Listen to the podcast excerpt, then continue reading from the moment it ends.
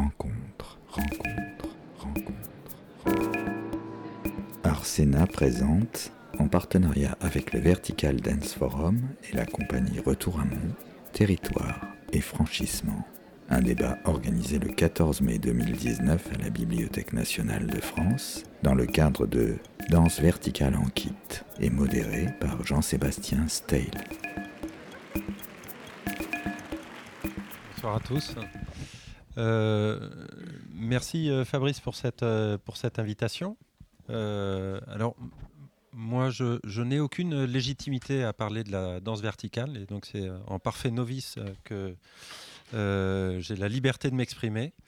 Je dirige la FEAR, qui est une formation supérieure d'art en espace public, qui, à qui il arrive d'organiser des stages ou des workshops avec Antoine Le Ménestrel, ici présent, euh, avec euh, Fabrice de Guillot et la compagnie euh, Retour à Mont.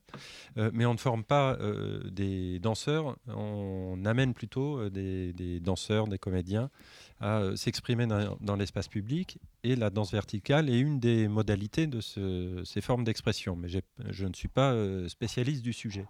En revanche, j'ai un passé de géographe. Et on verra dans, les, dans nos échanges les liens, les ponts qu'on peut euh, euh, tendre euh, entre l'art, la ville, les imaginaires urbains et, et, la question de la, verticalité. Alors, nos invités autour de cette table, Lindsay Butcher, qui est directrice artistique d'une compagnie de danse verticale au Royaume-Uni qui s'appelle Gravity and Levity. Euh, Stéphane, Stéphane, Lemoine, qui est urbaniste du mouvement, dit-il. Euh, on lui posera la question de ce que c'est que l'urbanisme du mouvement, euh, opposé peut-être à un urbanisme de la, de la, fixité. Et Stéphane est par ailleurs président de l'association Retour à Mont. Jean-Marc Veil, nous avions besoin d'un spécialiste des ponts pour parler du franchissement. Et vous êtes euh, ingénieur, architecte, maître d'œuvre.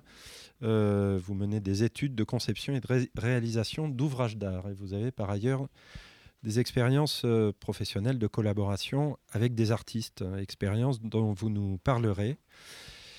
Christophe Blandin-Estourné, qui est directeur d'une scène nationale, alors non pas de la passerelle, on a essayé d'avoir la scène nationale de la passerelle, mais on a eu la scène nationale de, de, l'Essonne, mais qui travaille, qui mène un, travail sur deux sites, euh, qui l'amène sans doute à, construire des ponts entre ces deux sites et qui mène tout un travail sur les arts du déplacement, dont il nous parlera. Euh, qu'est-ce qu'on déplace quand on travaille sur les arts du déplacement et puis notre hôte euh, Fabrice Guillot, directeur artistique de Retour à Mont, qui a un passé de, grimpeur et qui a donc euh, franchi le pas de, euh, du sport à la poésie, à l'art.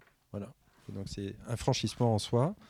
Et puis on finira à 20h40 précise par la présentation du film d'une danseuse ici présente, Kat Coulet, une euh, jeune danseuse qui nous présentera un film sur son travail à 20h40 précise. donc, je serai gardien du temps. Et, euh, euh, et probablement un petit peu censeur par ce, par ce fait. Alors, Nord...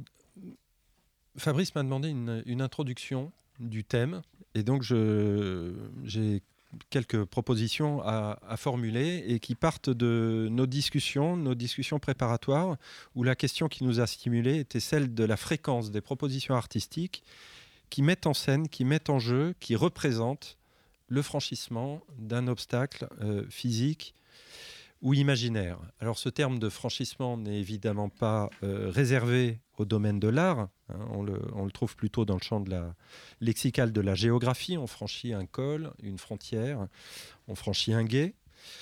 Dans le domaine euh, du génie civil, qui est le vôtre, euh, on, parle d'ouvrages de franchissement pour évoquer les ponts, les viaducs ou les passerelles.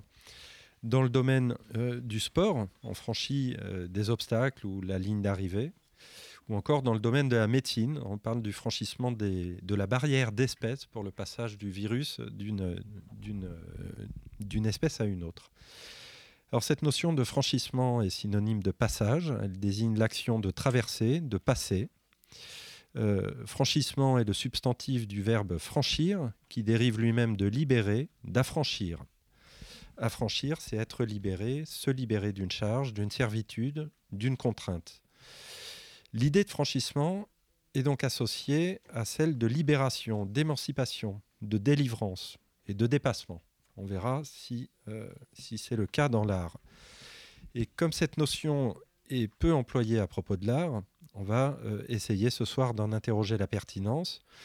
On posera la question de savoir s'il existe des représentations du franchissement qui sont spécifiques à l'art, s'il existe des constantes dans les propositions artistiques qui mettent en jeu l'acte de franchir un, obstacle ou une frontière, ou l'acte de transgresser un interdit, existe-t-il finalement des motifs communs aux esthétiques du franchissement, dans le double sens de motif, à la fois motivation, projet, et puis euh, forme, dessin EIN et dessin IN. Alors, j'ai trois propositions à formuler. La première, c'est que le franchissement correspond à l'élargissement du monde physique. Alors certains domaines artistiques font une place évidente à cet enjeu du franchissement en le représentant physiquement. C'est le cas du funambulisme. La scène nationale de l'Essonne programme le spectacle La Traversée de la formidable funambule euh, Tania, Tania de la compagnie Razinga euh, vendredi soir? Samedi. Voilà. Le funambulisme. Les disciplines euh, aériennes du cirque, la voltige, le trapèze volant, les arts du déplacement, dont on parlera, le parcours, le freerun, des, plutôt des pratiques artistiques qui se transmutent en. Euh, pardon, des pratiques sportives, des sports urbains qui, qui deviennent des pratiques artistiques. Il y a la, la compagnie La Fabrique Royale à Paris euh, qui a euh, créé ce spectacle Zéro degré en lien avec des artistes de cirque. Et puis la danse verticale, euh, pas tant où, la, danse verticale supposerait en tant que tel le dépassement ou donnerait à voir le dépassement d'un obstacle physique, mais parce que les principes de la danse verticale sont fondés sur l'illusion de l'affranchissement de la, de la pesanteur les danseurs volent et sont rendus à une mobilité plus libre en apparence que la mobilité qui s'exprime au sol. On reviendra euh, évidemment sur la danse. Alors ces quelques disciplines dessinent un champ d'expression artistique dont le motif euh, commun est le franchissement physique, le gravissement, la traversée, l'envol, autant de situations qui mettent en scène des corps affranchis des lois de la physique et dotés de capacités surhumaines. Une idée sous-jacente est le lien entre le dépassement de soi et le dépassement d'obstacles extérieurs. Dépasser un obstacle, c'est d'abord se dépasser soi-même. Notre expérience sensorielle et physique de l'espace est profondément marquée par son organisation concrète. L'espace a toujours à voir avec le concret, avec le matériel. Il y a cette phrase très connue de Georges Perec dans Espèce d'espace, vivre, c'est passer d'un espace à un autre en essayant le plus possible de ne pas se cogner. Ce qui suppose, pour ne pas se cogner, bien de passer par des seuils ou de euh, franchir les obstacles, franchir les murs, franchir ce qui, ce qui réduit, ce qui restreint, ce qui contraint euh, le, passage. Alors l'espace, on l'éprouve. On l'éprouve euh, tous les jours. On sait ce qu'il en est d'éprouver l'espace. On l'éprouve dans les transports, dans les transports en commun, par le coût des déplacements, par les distances, par les nuisances sonores, par la pollution, les barrières, où on éprouve l'espace euh, quand on passe une frontière. La moindre expérience de mobilité nous confronte à l'importance de la spatialité dans notre vie quotidienne. Et c'est ce que les géographes, en particulier euh, Michel Lusseau, nomment l'expérience de euh, la spatialité. Une expérience de, de, la spatialité dont paradoxalement on parle peu, et qui précisément est euh, le sujet probablement des artistes du franchissement qui vont élargir notre expérience de la spatialité en opposant des formes de résistance aux contraintes spatiales, en ouvrant des voies nouvelles, des voies nouvelles de déplacement ou de motricité. Alors ce faisant, ils transgressent les usages normés, ils opposent à la ville normalisée une ville plus fluide, sensible, ils introduisent du possible, en bref, ils élargissent notre expérience spatiale en nous offrant de nouveaux seuils. Ils sont des inventeurs de seuils physiques, mais qui, ont toujours une influence sur notre imaginaire. La deuxième euh, proposition est que le franchissement euh, peut correspondre aussi à l'élargissement des conventions artistiques. Et c'est le cas euh, de la danse verticale, sur laquelle on reviendra, mais je vais parler là plutôt du domaine que je connais mieux, qui est celui, le champ plus large dans lequel s'inscrit la danse verticale, mais qui est le champ des arts de la rue l'art se transforme et transformer, c'est passer à travers la, forme, euh, c'est franchir, c'est franchir une forme, c'est en dépasser les formes convenues et c'est inventer de, nouvelles formes. Alors, les arts de la rue, qui est un mouvement euh, artistique issu des, années 70-80, euh, a pour motif commun le franchissement, car le principe fondateur des arts de la rue, c'est de s'affranchir des normes et des conventions de représentation des œuvres à l'intérieur de lieux dédiés, les théâtres ou euh, les galeries, la black box ou le white cube. Et c'est un mouvement esthétique qui a profondément remis en jeu la place des œuvres, non plus dans les lieux dédiés, mais dans les espaces communs, et par incidence qui a remis en cause la relation au public, ou qui a redéfini cette relation au public. Ce sont des formes artistiques qui permettent des interactions avec les spectateurs, allant parfois jusqu'à leur mobilisation euh, physique, jusqu'à la mobilisation de leur euh, expérience. On parle d'œuvres expérientielles. Et je citerai un, spectacle, First Live, un spectacle du groupe ici même, ici à, Paris, où le spectateur est guidé avec un casque sur les oreilles, un smartphone à la main, pendant une heure, les yeux euh, rivés sur l'écran du smartphone, se déplaçant dans une euh, réalité physique, dans l'espace concret, euh, et se glissant dans la peau d'un personnage qui apparaît dans le même espace, filmé, euh, et qui est le personnage virtuel qui est à la fois le guide et le double du spectateur. C'est un dispositif qui permet de plonger au cœur d'une réalité sociale et de franchir des espaces interdits habituellement, puisqu'on va être amené en tant que spectateur à entrer dans les réserves d'un supermarché, à entrer dans un commissariat de police, à entrer dans un centre de rétention pour migrants euh, et à déambuler à la fois physiquement et virtuellement dans ces espaces habituellement euh, interdits. Le virtuel nous aspire dans une autre dimension et le procédé est assez vertigineux puisque le spectateur est simultanément des deux côtés de l'écran, des deux côtés du miroir. On fera référence tout à l'heure à, Alice. Il est à la fois dans le réel et à la fois dans l'image virtuelle. Et donc il y a euh, une, traversée permanente ou un, seuil impossible à passer. On pourra euh, réfléchir à, cette question. La dernière euh, proposition, et je conclurai, c'est euh, la question du, franchissement comme dépassement de l'homme muré en lui-même. Et ce, cette troisième idée, par cette troisième idée, je voudrais évoquer le fait que les représentations artistiques du franchissement euh, déborde le champ de l'expérience euh, sensible et concerne aussi l'expérience existentielle de l'humain.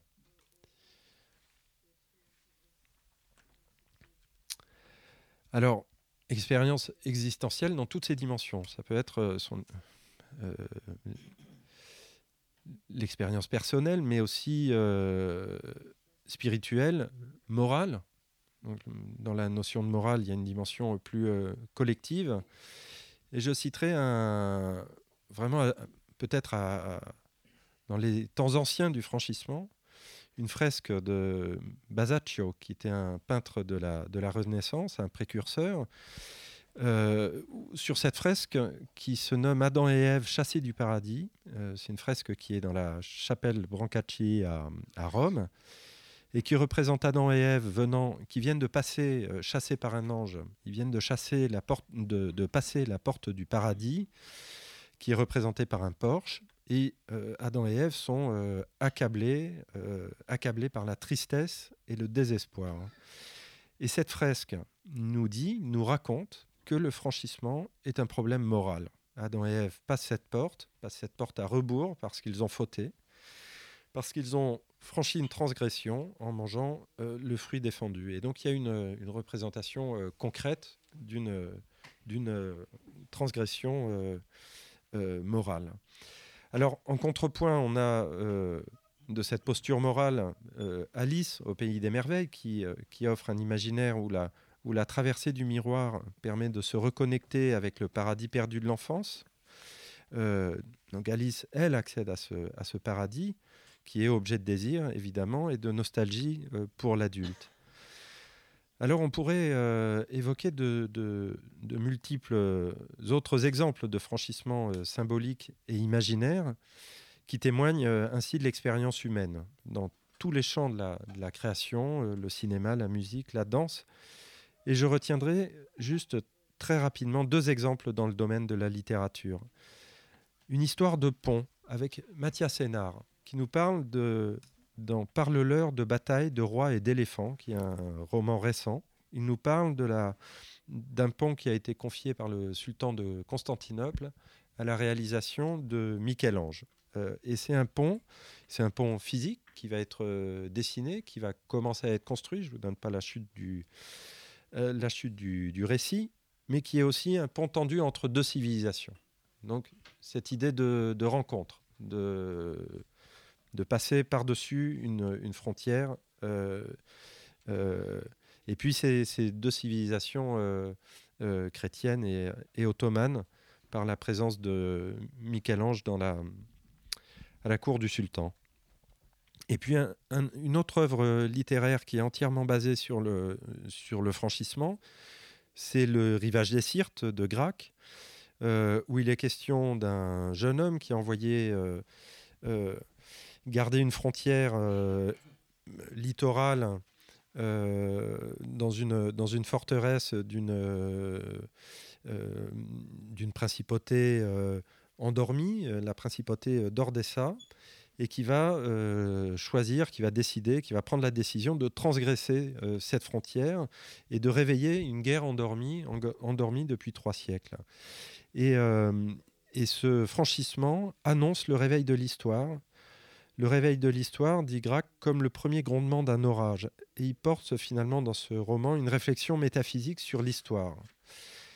Et donc avec cet exemple, on réemprunte le franchissement par la piste de la, de la transgression, euh, non pas en se plaçant du point de vue de la doctrine morale, comme dans le cas de la, de la fresque d'Adam et Ève, mais dans la représentation de la transgression qui fixe la borne à ne pas dépasser, qui fixe l'interdit commun, collectif, à ne pas violer. Mais dans les œuvres, la transgression a aussi une vertu émancipatrice. Transgresser, c'est ouvrir des possibles, c'est dépasser la mesure, c'est formuler un devenir. Tout franchissement est une rencontre avec un ailleurs et avec un autre. L'autre, c'est l'autre, l'alter, mais aussi l'autre soi-même, puisque franchir, c'est être soi-même transformé. Et quand on franchit, on va à la rencontre d'un autre soi, transformé par ce passage. Tout seuil est une, tout passage de seuil est une transformation de l'être et donne lieu à une rencontre. Et l'œuvre artistique en elle-même est un seuil, un seuil qu'il faut traverser pour apprendre la solitude. La solitude, alors ça c'est une citation de Serre, de Michel Serre, traverser pour apprendre la solitude, la solitude probablement dans laquelle on était avant de le franchir. Mais en le franchissant, on prend conscience, on apprend notre solitude. Et euh, faire face à une œuvre, c'est traverser ce seuil, ce seuil entre soi et l'autre, seuil qui devient alors euh, perméable, émouvant, et qui laisse probablement euh, place à une pensée métissée. Toute rencontre, et c'est vrai des rencontres humaines comme des rencontres avec des œuvres, consiste à être transporté à l'extérieur de soi, à être démultiplié. C'est un déplacement du moi, un excentrement profond. est probablement un décentrement cosmique. Et je citerai, pour finir tout à fait, cette euh, phrase de Pierre Montebello, qui est un, commentateur, un philosophe commentateur de, de Deleuze. Il dit Peut-être l'art n'a d'autre raison. Élargir l'homme, le dilater, le décentrer, le connecter à un plan plus large, infiniment large, faire passer le souffle du cosmos en lui. C'est pourquoi l'art opère par devenir, qui sont des devenirs indiscernables, imperceptibles, impersonnels. De quel art ne peut-on dire il m'a fait passer dans un plan plus large, comme une marée, un océan, un ciel, un infini, ou encore il a créé un monde plus large que moi, il a fait un monde, il a si bien éliminé tout ce qui bloque, tout ce qui immobilise, tout ce qui est mort, qu'il a créé une ligne abstraite qui épouse un devenir monde, devenir de personne, devenir de tout le monde. Alors, c'est pour ouvrir notre échange sur ce devenir. Jean-Marc Veil, pourquoi fait-on des ponts euh, On a une petite idée, mais pourquoi lorsqu'on fait des ponts, on peut euh, avoir besoin ou avoir envie de mobiliser la participation d'artistes? Écoutez, je ne sais pas répondre à cette question du tout, en fait. C'est-à-dire, euh, par contre, je pense que lorsqu'on travaille sur des ouvrages d'art, il y a une dimension artistique et sensible qui est cachée même dans le travail le plus technique qui soit et qui n'est pas euh, donné à voir euh, de prime abord. Euh, il y a une dimension intuitive parce que c'est une science qui s'est constituée par l'expérimentation et par l'intuition avant de devenir un domaine extrêmement euh, déterminé par des outils, euh, des codes et des règles de calcul. C'est d'abord un, domaine qui a été celui de l'expérience. On, a appris à calculer les structures très tard dans l'histoire euh, des techniques. Galilée en a eu l'intuition et puis fin 19e, début 20e, les outils analytiques comme le calcul différentiel ou le calcul intégral ont permis de comprendre ce qui se passait dans la matière de manière moins fausse ou moins intuitive mais euh, il restera toujours euh, dans ce travail très technique une dimension sensible parce que la, dimension technique euh, qui est celle de dimensionner un ouvrage d'art pour vérifier qu'il fonctionne, cette dimension technique ne couvre pas la réalité complètement.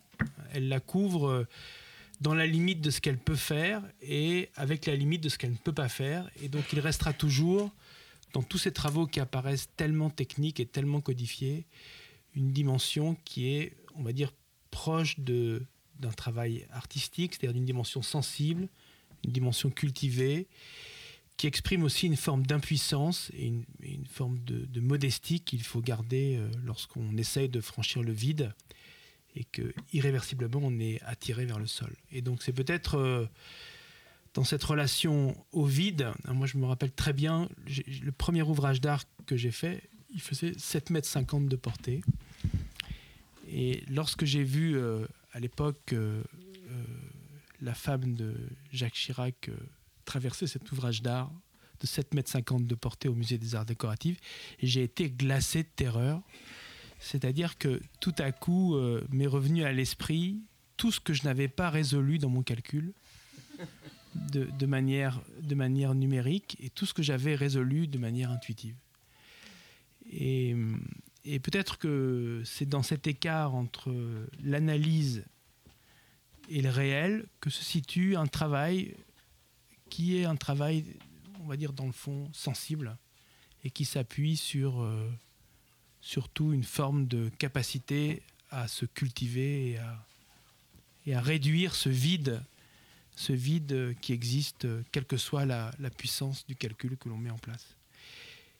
Il m'est arrivé aussi parfois de calculer des structures et de me demander comment ça allait fonctionner réellement, c'est-à-dire d'éprouver une impuissance inverse, c'est-à-dire d'être face à un outil qui me donne tellement de résultats que je, ne sais plus si ça représente le réel ou pas, même si les résultats sont justes. Et ça, c'est un paradoxe aussi du travail euh, technique, c'est que on peut faire un calcul qui est juste mais qui est physiquement faux. Et, nombre d'accidents qui sont arrivés ne sont pas des accidents liés à des erreurs de calcul en tant que telles, puisque les calculs sont justes, mais des erreurs qui sont liées à la complexité d'appréhension du réel, laquelle complexité ne se fonde pas seulement sur des calculs euh, futiles précis. Est-ce que vous voulez nous, nous parler peut-être de l'anneau de la mémoire, qui est... Euh, je vous laisse le, le, Ah le présenter. images, parce que c'est un, un, un, ouvrage assez vertigineux. Je ne sais pas si les personnes voient de quoi il s'agit, mais si, vous savez. L'anneau de la mémoire, c'était d'abord une idée formidable d'un architecte euh, français qui s'appelle Philippe Prost, euh, qui voulait répondre à une demande, une demande qui était celle de, construire un, mémorial international sans distinction des nationalités et des grades, et qui regroupe tous les disparus euh, de la bataille euh, du Nord-Pas-de-Calais, soit environ 600 000 personnes. Et euh, donc Philippe Prost a proposé un anneau de 324 mètres linéaires de développé, euh, étant, et dans le vide sur 150 mètres linéaires. Et, sur cet anneau étaient écrits les dizaines de milliers de noms des, des morts sur ces champs de bataille près d'Arras, dans le Nord-Pas-de-Calais. Et effectivement, euh, lorsqu'il a dessiné cet anneau qui était en équilibre sur lui-même et, et, et, dans le vide par rapport au paysage, euh, il m'a demandé ce que j'en pensais. C'était un concours et je lui ai dit bah, j'espère que ça va tenir. C'est-à-dire que, c'est-à-dire que j'avais pas de, de, relation immédiate entre l'objet et la justification de l'objet jusqu'au moment où euh, j'ai pratiqué ce que les psychanalystes appellent la forclusion volontaire, c'est-à-dire que, c'est-à-dire que, je pense que c'est en écoutant des conférences de psychanalyse que j'ai compris comment fonctionner en fait. C'est-à-dire que la question n'est pas de proposer une solution technique qui soit extérieure à l'objet, mais de proposer une solution technique qui soit intérieure à l'objet. Et dans le fond, pour proposer une solution technique qui soit l'objet lui-même, il faut intérioriser l'objet en soi-même de telle sorte que la réponse technique que l'on donne soit une réponse technique qui soit comme une interprétation de l'objet. Et, et, par exemple, dans le cadre de l'anneau de la mémoire, il s'agissait de faire de l'anneau une structure, qui n'était pas euh, implicite puisqu'il était courbe et qu'il était asymétrique. Et donc il a fallu trouver comment faire une structure qui soit, l'anneau lui-même sans montrer nulle part qu'elle soit une structure, puisque si, si on avait dessiné une poutre qui portait l'anneau, on aurait réduit à néant la dimension poétique et symbolique de la proposition architecturale. Et peut-être que le travail technique dans sa dimension la plus remarquable, c'est celle d'arriver à proposer une solution rationnelle qui fonde sa singularité dans l'objet lui-même, et non pas une solution rationnelle qui se superpose à l'objet lui-même. Et peut-être que là, il y a quelque chose qui rejoint fondamentalement le travail artistique que j'avais notamment expérimenté euh, plusieurs fois au Grand Palais avec des artistes comme Serra et Capour, c'est-à-dire cette capacité à se saisir de la question technique non pas comme une opposition à l'expression artistique, mais comme une représentation différente de l'œuvre. Et, et, si vous faites ça, si vous, si vous représentez la question technique comme une représentation de l'œuvre, plastique ou sensible, ou etc., alors dans le fond, vous arrivez non pas à superposer la question de la gravitation euh, comme un mal nécessaire à résoudre, mais vous, arrivez à lui donner une, représentation qui est celle de l'œuvre. Il y a beaucoup d'exemples remarquables dans l'histoire de l'architecture. Moi, je pense par exemple à la maison sur la cascade de Frank Lloyd Wright, qui est une sorte d'aberration. Euh, on, met un bâtiment dans le vide avec un matériau lourd qui est du béton et on le pose parce qu'on ne peut pas l'ancrer dans une cascade qui est pleine d'eau. Et donc, la, réponse technique n'est pas une réponse qui se superpose à la dimension plastique de l'œuvre. Donc, euh, je pourrais vous faire des dessins si vous voulez, mais il n'y a pas de tableau. Donc, euh, ah si, il y a un tableau. Il n'y a peut-être pas de feutre. Bon, tant pis, mais je pourrais vous faire un dessin. Est-ce que vous pouvez répondre à une question de, à la question d'un enfant qui est comment fait-on pour euh, fabriquer une pile de pont dans un fleuve tel que la Seine il y a trois siècles ou quatre siècles ou cinq siècles? C'est une bonne question en fait. Il y a plein de choses qu'on ne sait pas expliquer réellement. C'est-à-dire par exemple, euh, comment a-t-on fait pour euh, transporter l'obélisque de la Concorde et le lever sans grue? Mais encore mieux, comment a-t-on fait pour euh, lever les, les, de Stonehenge en Angleterre euh, alors qu'on avait, euh, alors que la, pierre a une densité de 2 tonnes au mètre cube et qu'on n'avait rien pour les tirer. Et en fait, euh, et donc on ne sait pas répondre à ça. En fait, c'est-à-dire que si moi je saurais vous répondre aujourd'hui qu'on fait un bâtard d'eau dans l'eau pour se prémunir de l'eau, etc. Mais peut-être qu'il y a aussi des questions plus malines. On attend que la scène soit moins haute, on attend que l'eau baisse, etc. Et, et, par exemple, si on pense à Stonehenge, qui est une sorte de, d'hypothèse folle, hein, c'est-à-dire Stonehenge, qui a 4500 ans, on a installé des trilithes, c'est-à-dire des blocs de pierre qui formaient des sortes de, portes sur un plan circulaire, alors qu'on n'avait aucun moyen de les lever, aucun moyen de les porter, peut-être même pas moyen de les débiter. Donc il y a une espèce de, il y a une question sans réponse entre l'œuvre construite et, son origine.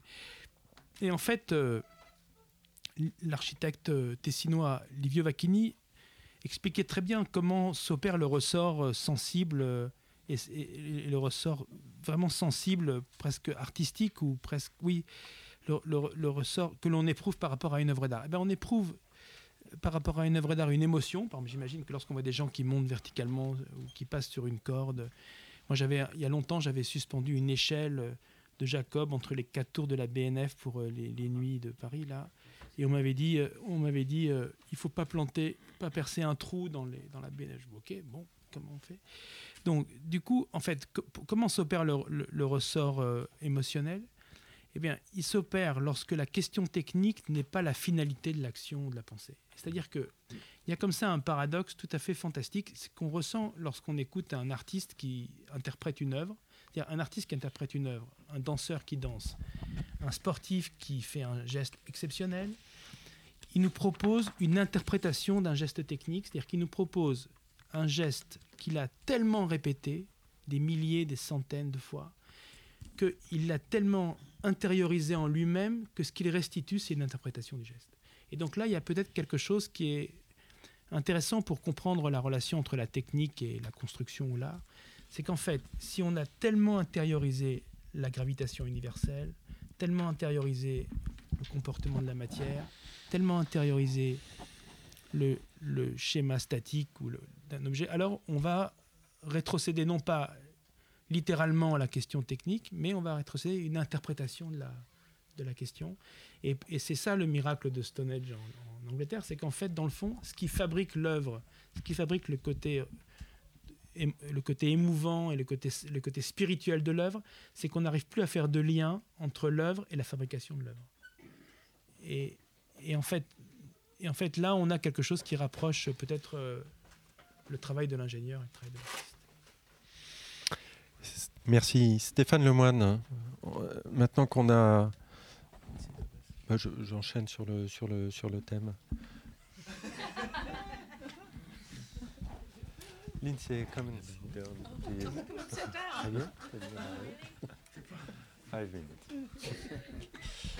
Stéphane, vous êtes euh, urbaniste du mouvement. Alors là, euh, Jean-Marc euh, Veil nous a, euh, voilà, nous a présenté toutes les contraintes et les, problèmes hein, de poids, de force, de, et puis en même temps nous a montré que, qu'on pouvait avoir une réflexion esthétique et métaphysique en traitant de problèmes très très sérieux. vous aussi, vous avez un, Stéphane, une double euh, approche. Vous avez un métier très sérieux qui est celui d'urbaniste. Donc, euh, vous, faites des schémas de, directeurs, euh, vous, organisez des opérations de renouvellement urbain. Et en même temps, vous travaillez avec des artistes. Alors, quel pont voyez-vous entre ces deux volets de votre activité? Parlons dans le micro pour oui. alors, les ponts, on voit à peu près. le territoire et le franchissement, c'est un peu plus flou.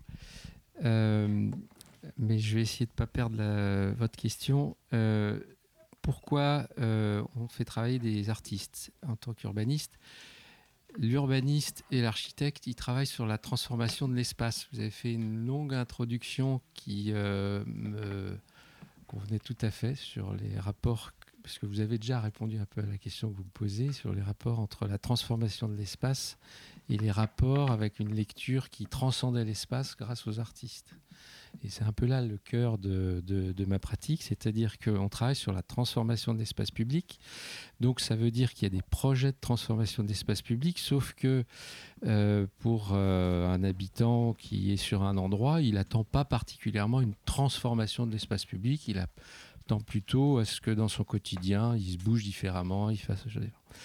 Donc en gros, nous, on arrive avec un projet et on dit ça doit être transformé, ça doit être comme ça et on a des habitants qui n'est pas nécessairement dans cette ambiance de transformation.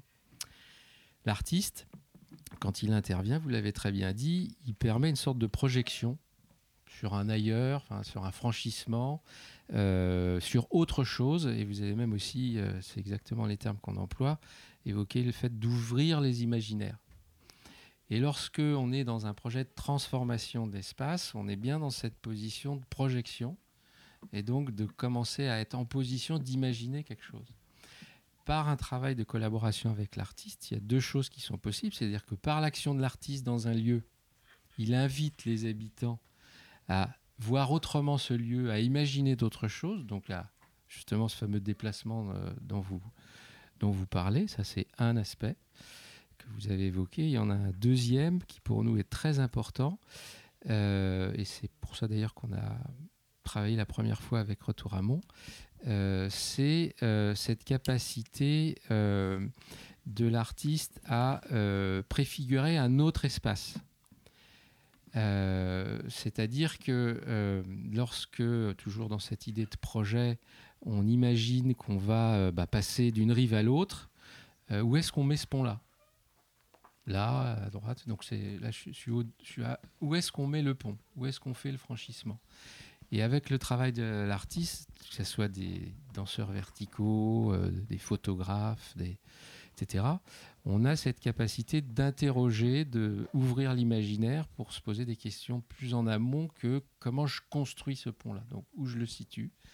Et donc avec ces artistes, on peut s'interroger, avec les habitants aussi, euh, sur cette question de fond, ou au moins l'évoquer grâce aux interventions. Donc avec euh, Retour à Mont, on a par exemple euh, fait une, une, euh, intervention à Aubervilliers sous un viaduc proche du grand stade avec le canal qui passe là.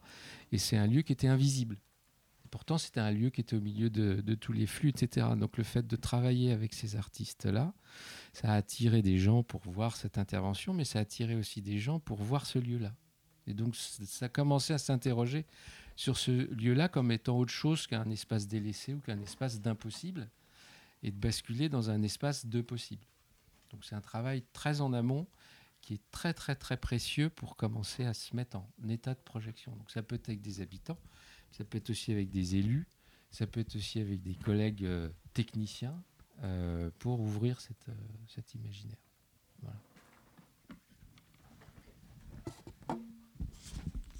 Ouvrir l'imaginaire, c'est aussi, Christophe, amener par l'art, par l'intervention artistique, des, des jeunes, des grands ensembles d'Evry, à penser différemment leur espace, leur territoire de vie, leur espace vécu, leur relation à, à, leur quartier et, au reste de la, de la ville. Euh, en quoi les arts du déplacement euh, vous, euh, vous permettent de travailler sur ces imaginaires? Depuis six ans, je travaille et j'habite à Évry. Samedi matin, samedi dernier, je passais l'aspirateur et quand j'arrive à la hauteur de, ma chambre, je suis attiré par un bruit. J'habite au troisième étage sur l'ascenseur. En réalité, c'est un cinquième étage. Parce que j'habite une ville nouvelle où la conception des volumes, des, rapports à, la surface a été un peu modifiée. Et le bruit qui m'attire, c'est une, un étage en dessous, donc l'équivalent d'un quatrième étage. C'est une petite surface qui est le haut d'un escalier, qui fait 2 mètres sur 2 mètres. et qui est un spot mondial connu de tous les Yamakasi. C'est-à-dire que cet endroit-là est un endroit qui est régulièrement fréquenté par des Yamakasi qui viennent de toute la planète. Et depuis six ans que je vis là, j'ai vu des dizaines et des dizaines de jeunes monter, et je n'en ai vu en réalité que deux sauter. Parce qu'il y a, la traversée Galilée, fait environ 5-6 mètres, et, euh, il faut se récupérer deux étages plus bas, ce qui fait que l'appel est suffisant pour, euh, avec le dénivelé pour jouer ça. Longtemps, euh, j'ai cru que les Yamakasi venaient du Japon ça m'arrangeait probablement de me dire que le XXe siècle avait permis l'émergence de nouvelles arts martiales et je m'en contentais. Et puis depuis que je suis arrivé et que je, je vis à Évry, j'ai découvert ce qu'étaient les Yamakasi, puisque vous savez que, enfin vous ne savez pas, et c'est pas plus grave que ça, que les Yamakasi viennent initialement d'Evry en grande partie, et une, autre filiation vient de, euh, Sarcelles, et que Yamakasi, c'est l'homme fort en lingala. J'ai découvert tout ça. Non, c'est en lingala, ça veut dire l'homme fort. Une langue lingala qui parlait notamment au, notamment au Congo, dans cette, euh, euh, région-là. Et donc, euh, ben, je tiens ça et j'en fais, fais, confiance des, des, fondateurs historiques des Yamakasi et j'ai eu l'occasion de, de, le vérifier par ailleurs. Mais à la rigueur, peu, peu importe. ce, que, ce, dont je voulais parler, pour répondre à, ta question, c'est que L'endroit où j'habite, je, vais me contenter de parler que de la ville nouvelle. Je pourrais aussi parler des grands ensembles, puisque l'endroit où je travaille, euh, des grands ensembles comme la Grande Borne ou, les Tarterets. Mais restons sur euh, la ville nouvelle. La ville nouvelle d'Evry, elle a été pensée pour 300 000 habitants. Et jusqu'à sa fusion l'an dernier, elle en fait, en fait un, peu moins de 40, un peu moins de 50 000. Elle a été pensée il y a 50 ans, c'était un plateau. Un plateau où il y avait uniquement de l'agriculture et quelques petits villages. Et elle a été pensée avec des îlots en se projetant pour 300 000 habitants, mais ces îlots ont laissé des terrains euh, vagues qui ont été pendant longtemps des friches, et ces îlots ont tous une très très forte identité, parce qu'ils ont été confiés à des architectes différents. Et c'est vrai qu'entre les pyramides, Champier-du-Coq, Bras de Fer, etc., on trouve des identités architecturales extrêmement fortes et distinctes. Et l'éloignement de ces îlots a entretenu une chose importante pour, pour le, territoire, c'est ce que j'appellerais un nationalisme de quartier. Puisque jusque encore récemment, il m'est arrivé dans ma pratique euh, professionnelle de devoir demander l'intervention de, des forces de l'ordre pour pouvoir dégager l'entrée du théâtre afin que des enfants puissent quitter tranquillement le, théâtre et, non pas être, subir un règlement de compte. Pourquoi est-ce que je vous parle de tout ça? Euh, cette utopie de la ville nouvelle, elle a fonctionné. Il se trouve qu'il y a quelques jours, je regardais des, photos anciennes de la ville nouvelle. Et c'est assez intéressant parce que sur ces photos, euh, dans des écoles, sur un, marché qui avait lieu dans un des quartiers, j'aurais pu me, avoir le sentiment de me retrouver dans mon, dans mon Tarn natal avec des gens avec béret, population majoritairement, voire exclusivement blanche, de visant. Et cette réalité n'est plus aujourd'hui cette réalité n'est plus. Euh, la diversité, l'utopie des villes nouvelles et sa diversité, à un moment, a basculé, a périclité. Alors moi, je ne vais pas parler en spécialiste de ça, je vais juste parler en, témoin de quelqu'un qui vit et travaille dans, ce territoire. Et le fait que les Yamakasi, le mouvement émerge à partir des années 90, c'est aussi un moment intéressant où la ville va basculer. Où la ville bascule, et ce qui se joue, c'est pour ça que je proposais moi, de, parler d'un art de la relation et de la nécessité d'un franchissement. Ce qui se joue aujourd'hui est au cœur d'enjeux sociaux profonds. Euh, je suis arrivé sur ce poste-là en 2013. Je fais cette petite précision parce que tout le projet qu'on a développé en 2013 correspondait à une vision de ce que peut être un projet artistique et culturel sur un territoire. Et quelques deux ans plus tard, les attentats ont donné une lecture un peu plus euh, amère de cette euh, vision, de, ces contextes-là. On est ici au cœur de la société de la fragmentation, de la fragmentation que l'on vit au plan, euh, euh, tant au plan économique qu'au plan social, qu'au plan familial. Cette fragmentation a tendance à s'accroître aujourd'hui. de ma petite expérience et d'échanges avec des acteurs de, terrain, la fragmentation, elle existe structurellement dans la ville, puisque je vous disais qu'il y a ces îlots très forts. Et ce qui a fait centre de vie pour la ville, il y a un choix qui a été fait à l'époque, c'est un centre commercial. En clair, l'espace commun euh, proposé était l'espace marchand. Et donc, les nationalismes de quartier dont je parlais ont, été euh, aussi euh, cristallisés autour de l'enjeu de qu'est-ce qui faisait territoire commun et territoire commun qui n'était que très rarement pacifié, qui était territoire commun de l'affrontement ou territoire commun euh, du marchand. Euh, la fragmentation, elle prend de nouveaux tours récemment, puisque, y compris à l'intérieur des quartiers, on voit aujourd'hui apparaître des fragmentations entre, entre communautés d'origine, on voit aussi apparaître une fragmentation assez récente euh, liée involontairement au, développement de l'accès à l'université, c'est-à-dire un décrochage entre les jeunes qui font le choix de faire des études et ceux qui n'en font pas. Pourquoi je donne ces exemples de la fragmentation? Parce que fondamentalement, ce qui se joue aujourd'hui, c'est l'enjeu de, de participer ou de tenter de participer à la reconstitution d'un creuset commun. Et l'art de la relation, d'une part, et le franchissement, d'autre part, témoigne de ça. Ce que je veux dire, c'est que l'émergence des Yamakasi, on peut le ramener à une lecture architecturale. Et après tout, c'est très rassurant de se dire, ben voilà, dans ces espaces-là, c'est créer euh, un, mouvement. Mais on peut aussi le ramener à une lecture, et c'est l'hypothèse que, je ferai, à une lecture plus euh, sociétale, et de dire qu'en venant parler de ces franchissements, de ces territoires qui sont faits a priori d'obstacles, c'est aussi une manière d'interpeller sur cette difficulté, sur cette euh, difficulté à faire creuser commun. La difficulté, elle vient se jouer aussi à un endroit un peu paroxystique, c'est que euh, dans les questions de solidarité que jouent ces endroits de creuset commun, un des paradoxes, c'est que euh, les, endroits de solidarité qui fonctionnent de manière pour le coup indéfectible sont souvent liés aussi au narcotrafic ou à la radicalisation paradoxe, paradoxe de la chose.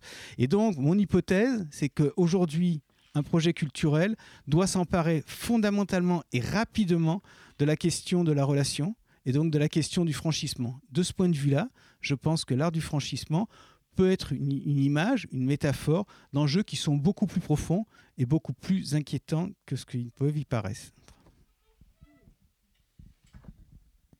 Radicalisation et trafic de drogue qui repose largement sur des franchissements, sur des circulations et sur des imaginaires très puissants. Et donc euh, opposés euh, à ces, imaginaires-là, euh, ceux de l'art et de ce qu'on pourrait construire, formuler, imaginer et partager je tomberai pas dans la naïveté ou la démagogie de croire que l'art est un rempart formidable.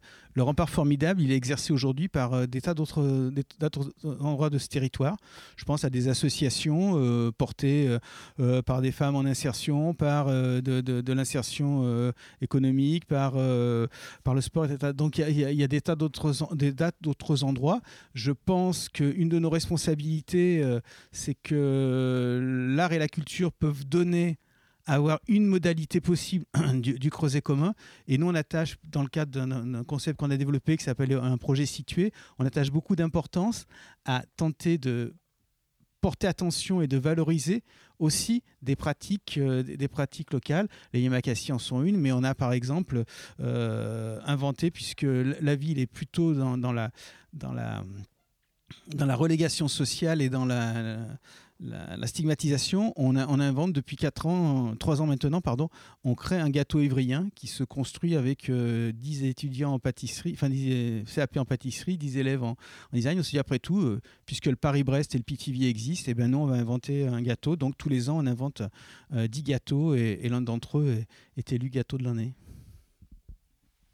Lindsay Butcher, que devient-on quand on franchit, quand on met en jeu, que devient-on soi comme artiste et comme performeur? Lorsqu'on met en jeu euh, les, ces esthétiques du franchissement, cette action de, de, de, danser à la verticale sur un mur. Good evening. My name's Lindsay Butcher. I'm an independent dancer. Lindsay Butcher, directrice artistique de Gravity Levity.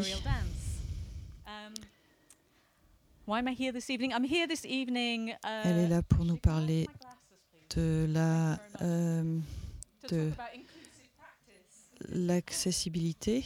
Uh, to talk uh, to share some thoughts with you on accessibility and specifically how we might make aerial and vertical dance practice and performance available to deaf and disabled practitioners and audiences. Euh, dans la danse verticale, la danse aérienne. I'm going to try and condense into five, ten minutes.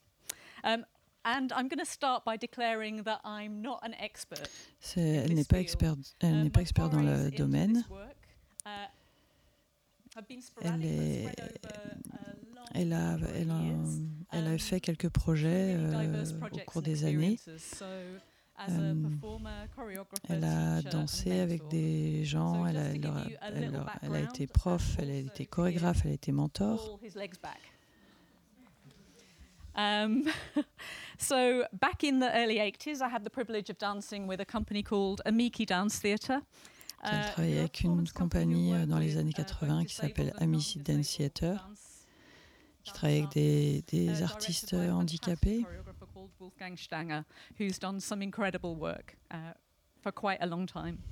Uh, I've dipped in and out of inclusive practice since that time. Um, more recently, Elle a uh, été coach euh, euh, de danse aérienne pour le Paralympique de Londres en 2012 pour um, l'ouverture et la, la cérémonie d'ouverture et de, de clôture. Uh, in the same year, uh, I was a coach for a production of Prometheus Awakes, uh, which was a coach pour une production euh, Prometheus Awakes avec 50, 50, 50 personnes euh, sourdes ou handicapées.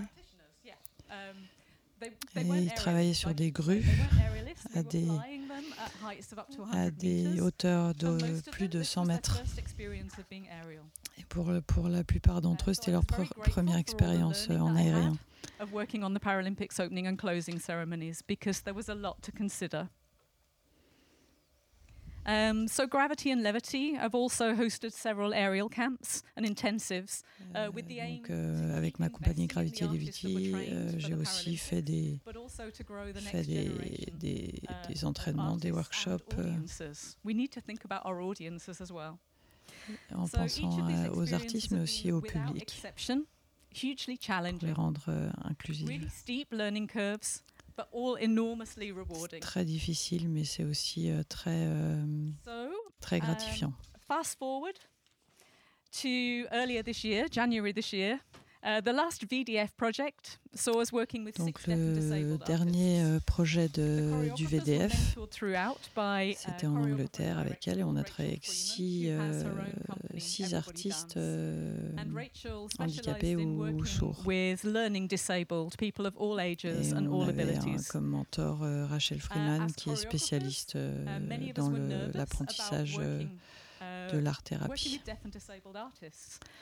Um, and so Ra Rachel counseled us to replace our ambition with curiosity. Et elle voulait qu'on remplace notre ambition par la curiosité, qui est une, une citation uh, de Nancy Stark Smith. Whether that's about your own abilities or those of someone else.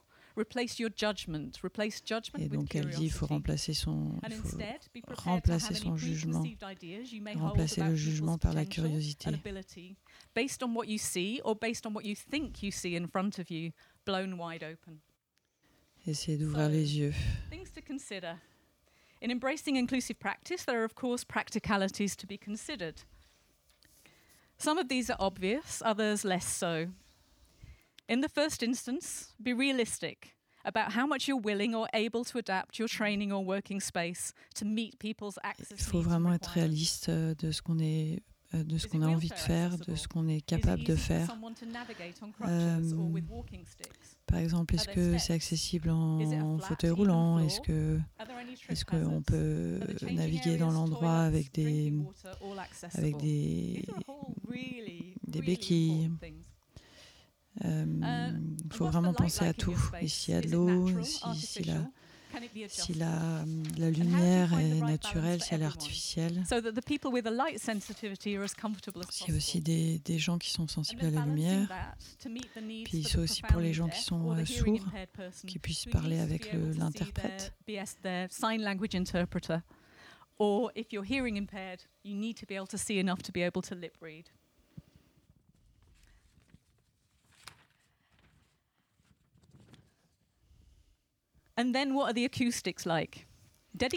Et aussi les acoustiques, il faut penser à ça, parce qu'en général, les, les, les, lieux de danse, c'est très grand. Mais ça peut être très difficile pour quelqu'un qui, qui comprend, qui, qui, a des problèmes de d'ouïe. Il ça, ça, y a de l'écho. Add that to trying to lip read. Et donc, euh, si, si tu es sourd et qu'en plus euh, tu travailles en aérien et que tu as la tête en bas, c'est encore plus difficile. So all of these things might take some negotiating and some willingness on everyone's part to work together to find a compromise. À chaque fois, il faut trouver un compromis entre le lieu où on reçoit nous-mêmes et euh, bien sûr les artistes et les gens, euh, les étudiants qu'on reçoit. Other people's expertise in the room. A sign language interpreter. Après, il faut penser à tous les experts dont on a besoin dans la, dans la pièce comme un interprète de langage signes ou un des, des assistants euh, pour, euh, pour aider les gens qui ont une mobilité réduite. It sometimes works. Shizato's really good at mime. She's euh, le mime, ça aide beaucoup aussi. Après, il faut aussi penser à l'argent.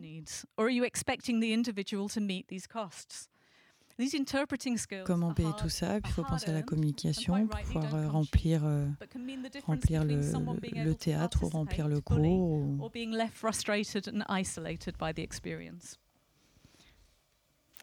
the equipment you need for your work. Pense aussi à l'équipement dont tu as besoin. Il faudra sûrement qu'il soit modifié. Est-ce que tu peux, est-ce que tu veux faire ces adaptations? Des fois, c'est très simple. Who maybe just has one arm or doesn't have the use of an arm, uh, you can assist them to climb. Or you add a pulley Des fois, tu peux trouver des moyens d'assister vraiment très simples. Who wouldn't be able to work otherwise. Sinon, il ne pourrait pas travailler. Um, so for the London Paralympics training, we had special. This isn't one actually. We had special small gauge trapezes made up. Uh, for uh, we had five performers Ça, C'était pour les Paralympiques euh, uh, de Londres. The trapeze ropes were too wide for them. And we had to lower all the trapeze bars, or you had to stack the crash mats so high. Il a, il a fallu, euh, really il a fallu adapter, so euh, bars, réduire la hauteur des, des trapèzes. And Uh, for this enormous event, there was also a lot of money available to invest in a diverse pour cet événement, il y avait beaucoup de beaucoup d'argent. um, pour être capable de faire des harnais. euh, spécialement conçu euh, pour euh, tous ces gens avec des corps extraordinaires. le spécialiste, c'est Steve Collet, qui était avec nous au VDF en Angleterre. A common misconception I think we all experience when working on the Paralympics was that as the aerial tutors and therefore the experts, we were supposed to have all the answers. Et donc, euh, la, ce qui était un peu étrange quand on a fait les Paralympiques, c'est que les gens s'attendaient à ce qu'on ait toutes les, les, les, les, les réponses. Mais en fait, euh, c'est super compliqué de comprendre comment un, un corps euh, sans une jambe ou sans un bras euh, euh, travaille, enfin, fonctionne. And it was by far the most satisfying outcome for all involved. In working together, we created Donc il a fallu vraiment qu'on travaille ensemble pour arriver à avancer euh, avec les tuteurs, avec, euh, avec les artistes et nous-mêmes. Which then opened up even more possibilities and more creative thinking. Et ça a ouvert euh, la, la, uh, créativité et de la pensée positive. We combine our thinking to create new vocabulary thereby opening opportunity and learning for combiner leurs forces pour euh, créer un nouveau vocabulaire. Et ouvre, euh, ouvrir um, les opportunités et apprendre qu'on apprenne tous. Do you really understand yourself and your ambition?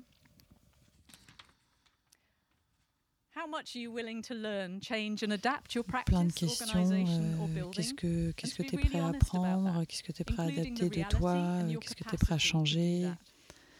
dans ta, dans, dans ta pratique, dans ton organisation? Are they functional, useful, aesthetic? Obviously, when working aerially and at height, there are safety protocols that we have to consider. Il faut penser à beaucoup de, beaucoup de sécurité quand on travaille euh, en hauteur, donc euh, ça, ça rajoute aussi. Euh, est-ce que c'est nécessaire? Est-ce que c'est beau? Est-ce que ça, ça va servir à quelque chose? I think one thing that often gets forgotten is just how much effort it takes for the deaf or disabled person to get themselves to your venue or event. Des fois, on oublie à quel point c'est difficile de juste arriver à l'endroit, à l'établissement, avant même d'avoir commencé à faire quoi que ce soit, que ce soit un artiste ou le public. Est-ce qu'on pourrait aider en termes de communication, d'accessibilité? euh, dans l'immeuble lui-même?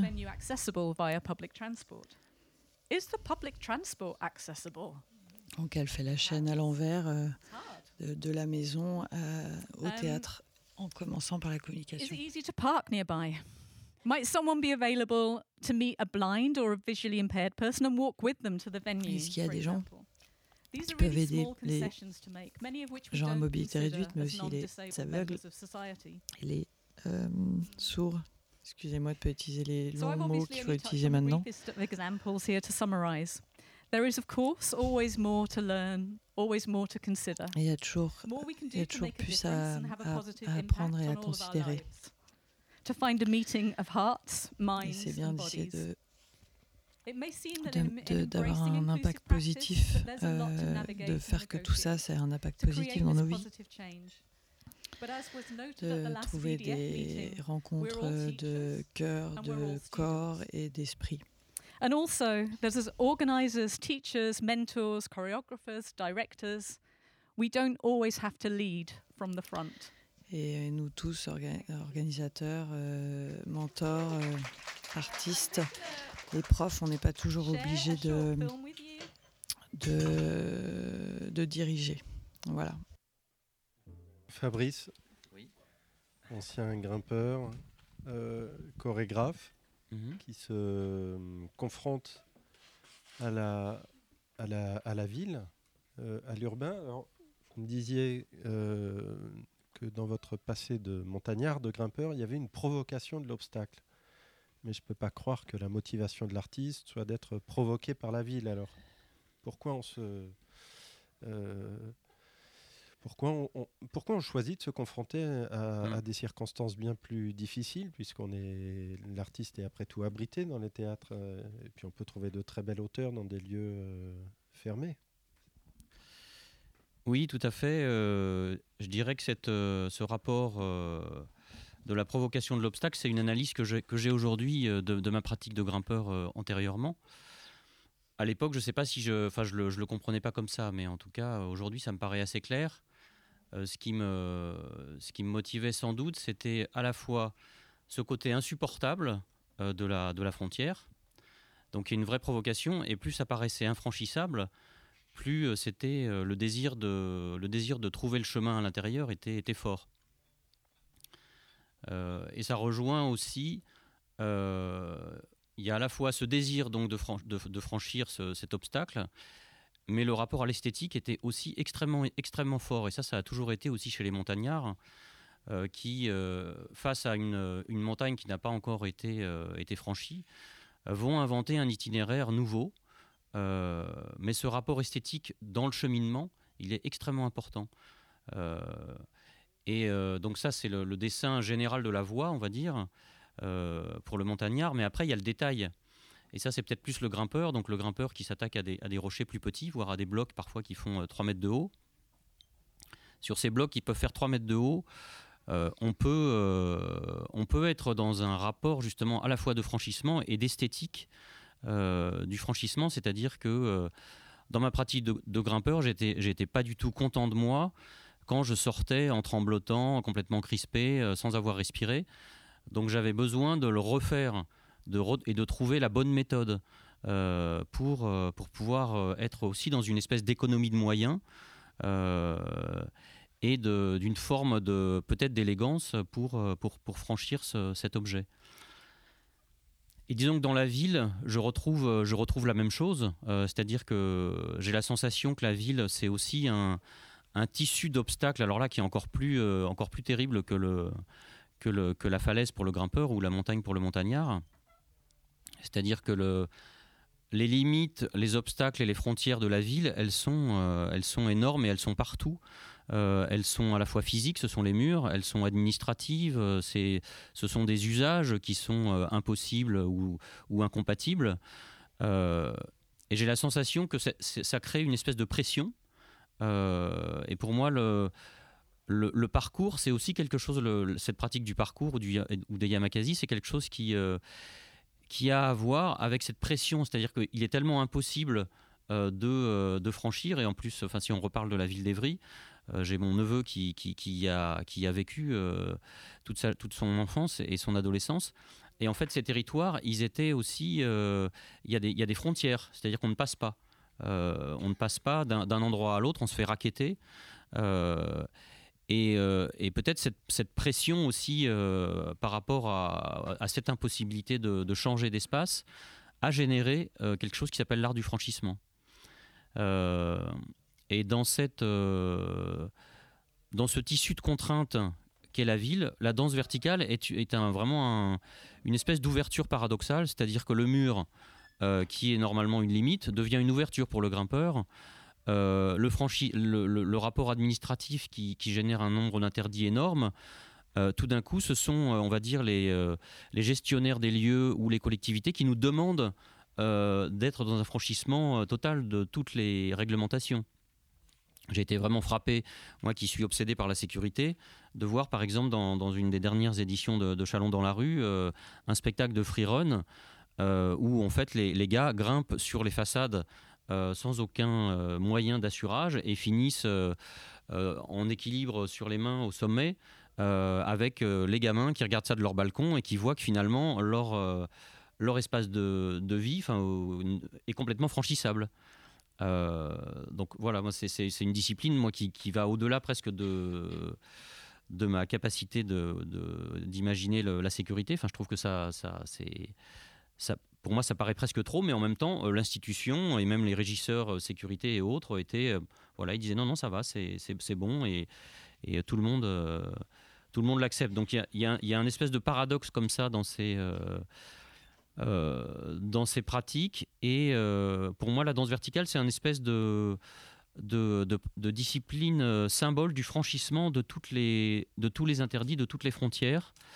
et ce qui est étonnant aussi, c'est que on pourrait croire que la ville euh, est complètement perméable à de, à de, nouveaux usages. On le voit avec la trottinette aujourd'hui, là, euh, donc euh, un nouvel usage, ça devient compliqué tout de suite. Et ce qui est très très étonnant dans la ville, qui, avec la danse verticale, c'est que on va utiliser les 95% de l'espace qui est complètement libre, parce qu'en fait on se partage en général 5% de, de, l'espace utilisable, c'est-à-dire route, trottoir et c'est tout quoi. Euh, et, ces 95%, ils sont complètement ouverts et, euh, et ça dévoile, euh, cette discipline, elle dévoile la ville comme un espace complètement ouvert, à la fois complètement ouvert et ça devient pour nous un espace de désir. C'est-à-dire que cette, matière de, ville, ce tissu de contraintes qu'on peut ressentir quand on, quand on est simple citadin, ça devient un espace d'invention totale, sans aucune limite. Moi, ça fait des années que je passe devant la BNF. Et euh, là, on a la chance euh, euh, de pouvoir aujourd'hui y travailler et donc, enfin, y a, et d'accrocher, de faire exactement ce qu'on veut. On n'a senti absolument aucune limite dans le travail qu'on peut faire, par exemple, à la BNF aujourd'hui. Non, si les, si les artistes se mettent à, ouvrir des possibles infinis, l'urbanisme va devenir un, métier compliqué. Non, surtout pas, surtout pas